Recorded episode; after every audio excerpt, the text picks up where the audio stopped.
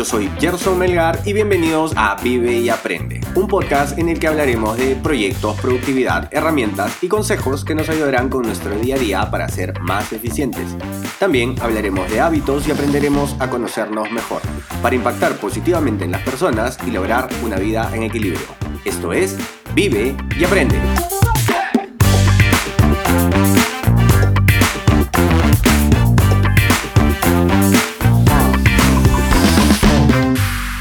Este es el episodio número 33 y hoy hablaremos de tres mensajes de el monje que vendió su Ferrari.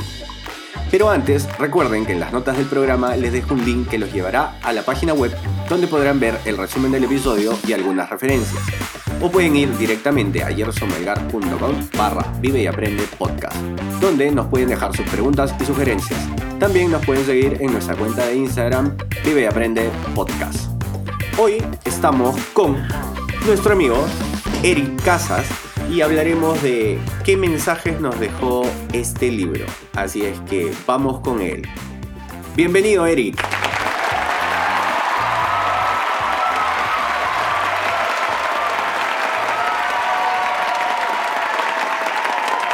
Hola Gerson, ¿cómo estás? Gracias por la invitación. ¿Qué tal? ¿Qué tal Eric? ¿Cómo has estado? Bien, súper bien. En verdad quiero agradecerte porque terminé de leer el libro El monje que vendió su Ferrari y de verdad que ha sido, he sentido un gran cambio en mí, siento que ha despertado algo internamente y, y te agradezco por, porque ahora, bueno, yo llevo descubriéndome, averiguando un poco este camino interior de espiritualidad y para que los consejos que he sacado de este libro me han servido mucho y me siento feliz y en paz.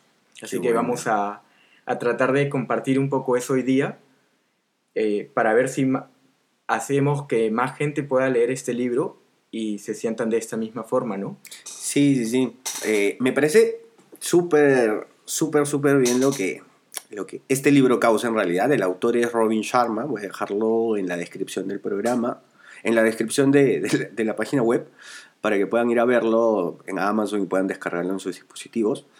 Em, qué bueno que, que, que, haya causado ese efecto el libro en ti. Te cuento que a mí me llegó el libro en un momento muy difícil em, y me lo recordó y me lo, me lo recomendó el Chato Serna, Ajá. que es el que viene también al podcast. Era un momento complicado para mí, Eh, muy, muy, muy difícil eh, personalmente, estaba muy complicado y recuerdo que un día salí a almorzar con él eh, y me dijo, oye Gerson, te recomiendo este libro. Y me dijo, creo que te va a ayudar en este momento en tu vida.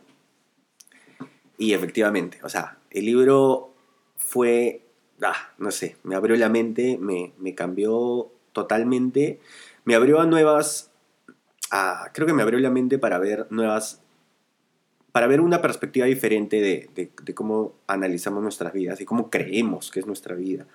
Y a veces para reorganizar prioridades, cosas que queremos, que creemos que son importantes y que en realidad creo que pueden pasar a un segundo plano.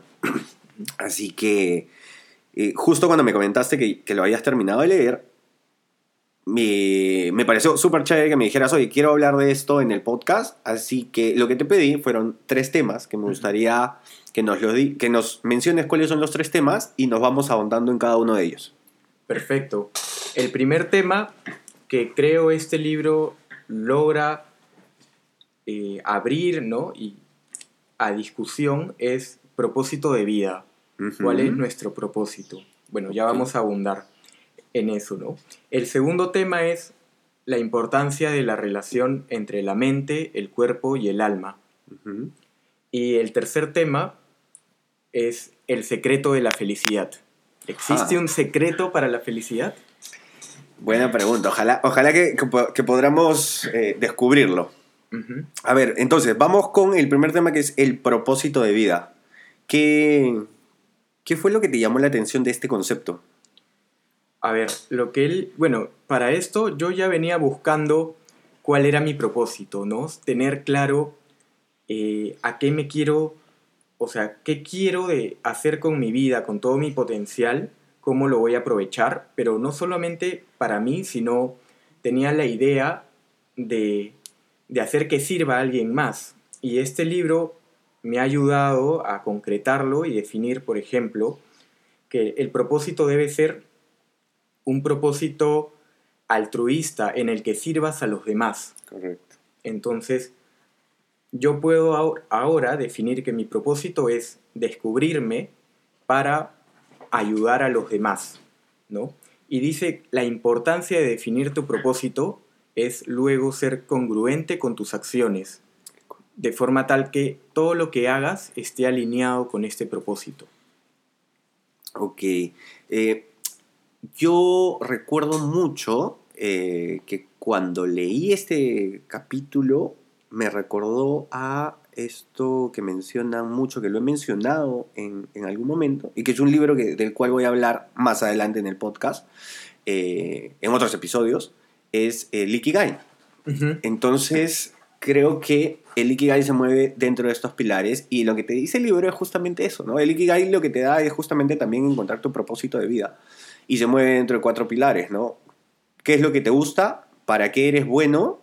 ¿Por qué te pagarían? Y, y, y, y, qué es lo que le serviría y qué es lo que necesita el mundo.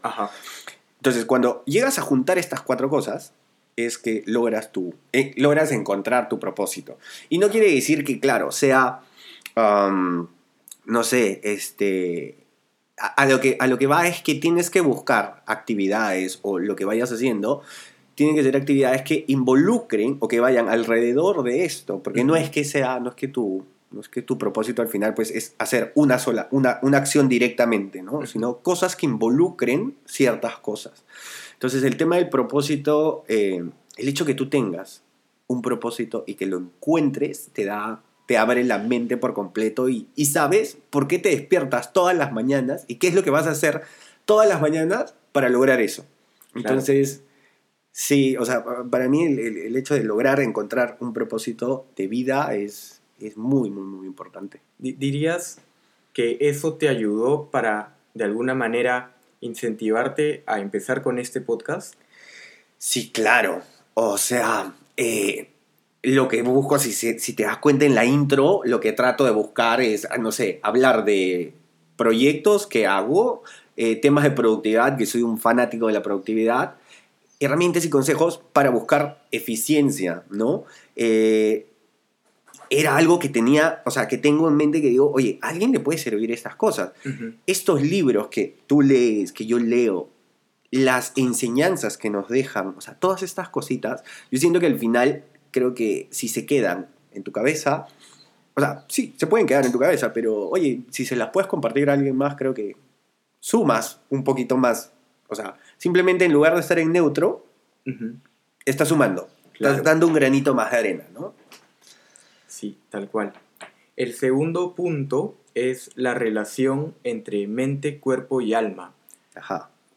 Yo recuerdo, durante mi vida he escuchado esta frase muchas veces, pero nunca le tomaba importancia. Era como que mente y cuerpo, ¿no? O sea, eh, enfócate en, aprender para entrenar tu mente y si haces ejercicio para entrenar tu cuerpo, para cuidar tu cuerpo. Y el alma era, pero ¿qué, qué será el alma? Decía, ¿no? es como que sí, el alma, el Espíritu Santo y, bla, bla, bla. Pero ahora estoy en, un camino en el que intento conocerme, cuidar mi mente, a lo que se refiere en el libro es de cuidar todos tus pensamientos, cuidar que no tengas pensamientos negativos, no los dejes entrar. Si tienes un pensamiento negativo, obsérvalo, identifícalo y rápidamente cámbialo por un pensamiento opuesto. Por ejemplo, eh, oye, vi el partido de Perú y el árbitro este, lo odio. Espera, ese es un pensamiento negativo. Entonces, en vez de odiar, perdona. ¿Podemos perdonar? Ok, árbitro, yo te perdono. Y en vez de pensar en cosas de odio, voy a pensar en todo lo que amo. Y voy a reemplazar ese pensamiento por pensamientos de amor. Ese es el tema de, de la mente. Y así como entrenamos nuestra mente, también debemos cuidar nuestro cuerpo. Entonces, para nuestro cuerpo tenemos obviamente los ejercicios físicos, pero también lo que le damos de consumir a nuestro cuerpo, la alimentación. Y wow, yo antes me consideraba un carnívoro, me encanta comer carne, o me encantaba, ahora me sigue gustando, pero ya no, si me das a elegir, digo, mm, ahorita no, de repente mañana o de repente la otra semana.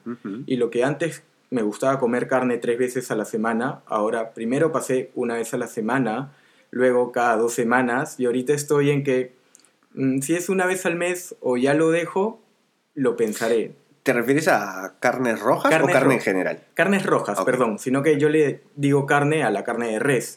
Pero bueno, por ahora sigo comiendo pollo, pescado, eso normal. Pero me imagino que en algún momento no me cerraría la idea o este, si es que le evalúo si me conviene o no. Pero por ahora estoy feliz así. Y luego de eso viene el alma. ¿Qué es el alma? ¿Cómo podemos alimentar a nuestra alma? Y lo que habla en el libro es un poco de servir a los demás desinteresadamente. ¿Cómo alimentamos a nuestra alma con estos sentimientos de amor, de paz y buscando siempre ayudar a los demás?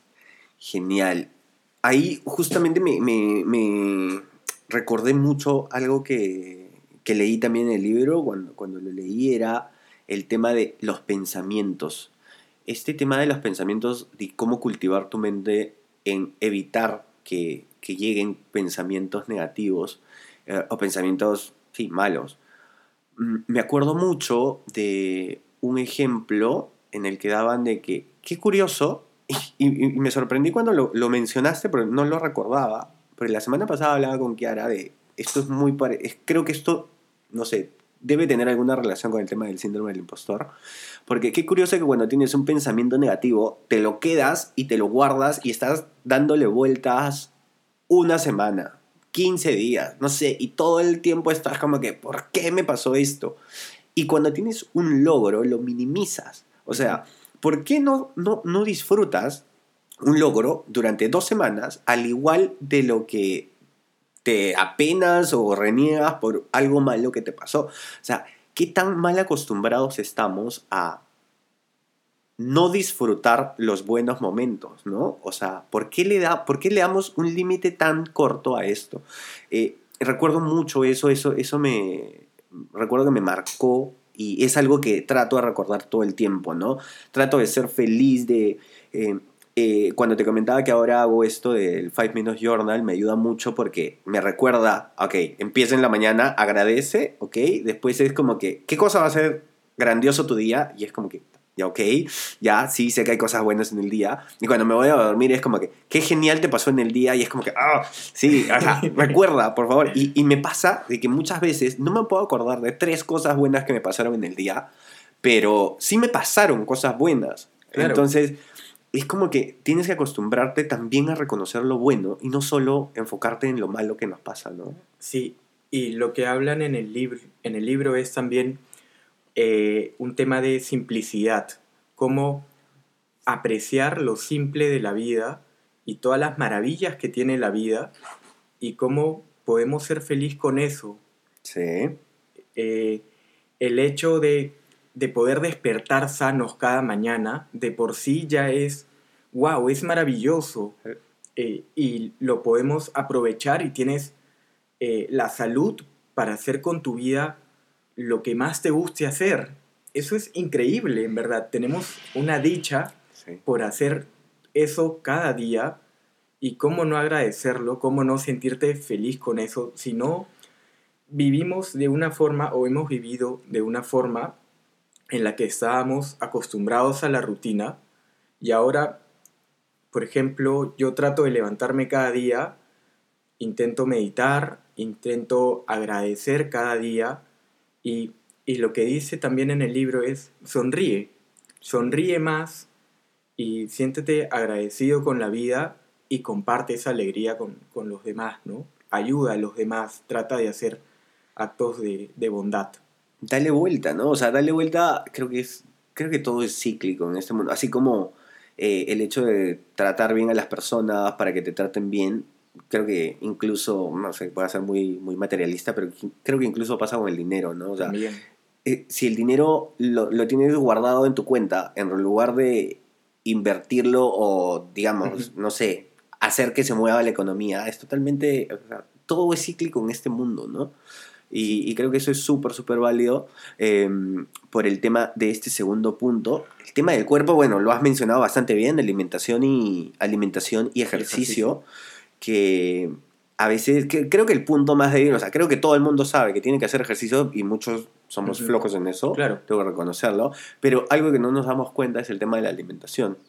Y, y sí, tenemos que cuidar nuestro cuerpo. Te cuento que yo también em, no estoy entrando a, hacer una dieta vegetariana, pero sí ya me lo planteé, como que creo que al igual que tú, yo con carnes soy muy poco. Me gusta comer una hamburguesa, me encanta, eh, pero no la voy a pedir pues una vez a la semana, ¿no? Creo que le he bajado bastante el tema y quiero sí potenciar mi, mi consumo de verduras legumbres. O sea, si puedo encontrar un alimento, una serie de alimentos, un mix de alimentos que tengan la misma cantidad de proteínas que puedo consumir en, no sé, una pechuga de pollo o un pedazo de pescado, eh, lo estoy planteando. Entonces, sí, eh, la semana pasada em, empecé con asesoría nutricional justamente por ese tema, eh, porque quiero enfocarme en tener, este, en variar un poco mi, mi dieta a ser menos cárnica y convertirlo un poco más vegetariana. No al 100%, tengo que ser sincero, o sea, me, me, gusta comerme una buena hamburguesa, una buena parrilla una vez al mes o cada dos meses, pero, pero sí, claro. estamos haciendo cambios. Qué genial. Lo que, habla, lo que habla el libro también es cómo debemos escuchar a nuestro cuerpo. ¿Cómo te sientes cada vez que comes una hamburguesa? Sí. ¿No te sientes en la noche, al día siguiente pesado? Y sí, es la cantidad de grasa y todo el tema de, la hamburguesa y la carne que tiene, ¿no? Pero, y cuando comes una ensalada... Frutas, totalmente lleno no te de vida. sientes ligero. Sí, sí, sí, sí. E, esa es la diferencia, ¿no? Estamos mal acostumbrados a no escuchar a nuestro cuerpo y nuestro cuerpo nos da señales, ¿no? Oye, esto me cae mal, pero no le hacemos caso.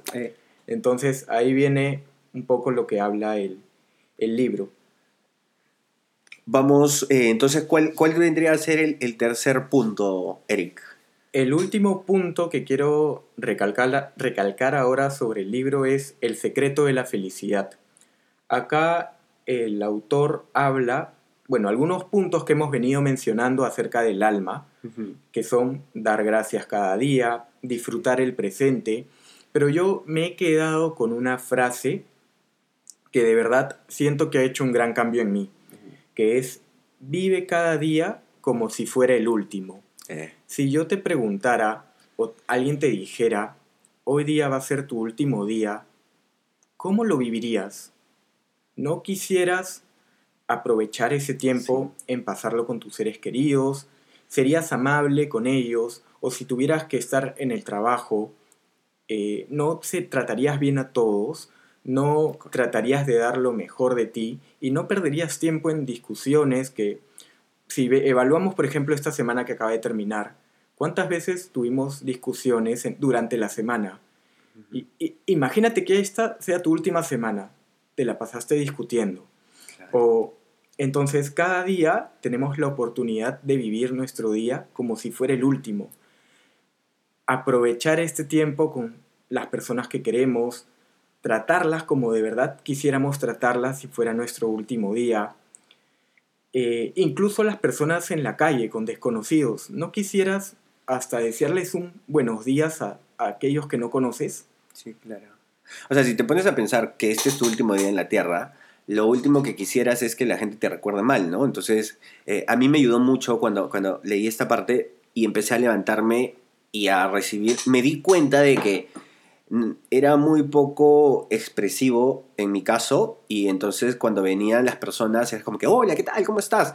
Empecé a tener una mejor actitud y eso se nota, o sea, nuevamente, todo es cíclico. Si, si tú das una, un buen saludo, si das un saludo con una sonrisa, lo vas a recibir y, y que o sea, y si alguien no lo hizo, ten por seguro que marcaste su día y, le, y esa persona va a decir, oye, qué buena actitud de esta persona y por ahí se motive a, él también a hacerlo, ¿no? Claro. Así que yo creo que el tema este de... Vivir como si fuera el, último, ¿no? Sí, es, es, sumamente importante. Cuento que, qué curioso que mencionas esto, porque te cuento que el martes voy a lanzar un episodio donde hablo de mi lucha contra el tiempo. Ajá. Mi peor enemigo, el tiempo. Lo voy a dejar ahí porque me marca mucho esto y me has hecho recordar esta parte. Lo voy a, voy a terminar de agregar algunas cosas adicionales porque recuerdo que, o sea, y te recuerdo y le recuerdo a todos los que nos escuchan que tienes las mismas 24 horas que tiene Bill Gates, que tiene Mark Zuckerberg. O sea, todos tienen las mismas 24 horas. Así es que, a, diferencia de los millones de dólares que puedan tener cada uno en sus cuentas, no pueden comprar por ninguna cantidad de dinero, pueden comprar un minuto más en, esta, en esta vida, en esta tierra. Y, eso, esa lucha es la que, digamos, me ha marcado mucho para muchas de las cosas que hago hoy, en día, ¿no? El tema de la productividad para ganar más horas al día y todo esto. Eh, vivir cada día Wow, me has hecho recordar y más, más eh, me has movido la cabeza con, esta frase, Eric.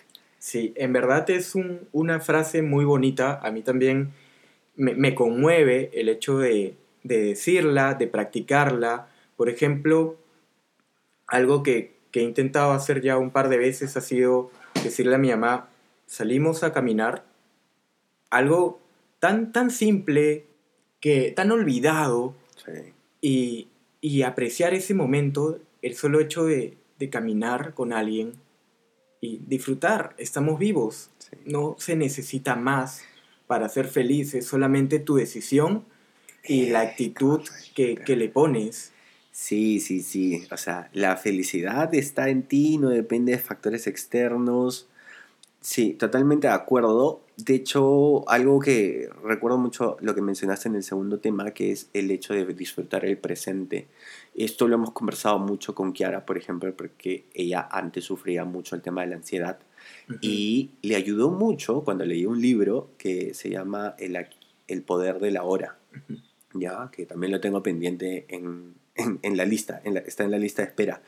Pero muchos de estos libros, no sé qué año será el monje que vendió su Ferrari, pero me doy cuenta que muchos de los libros que, que están llegando a mi alrededor en estos días, escúchame, hablan del tema del tiempo, hablan de, oye, disfruta tu día, oye, disfrute el presente, vive cada día como si fuera el último.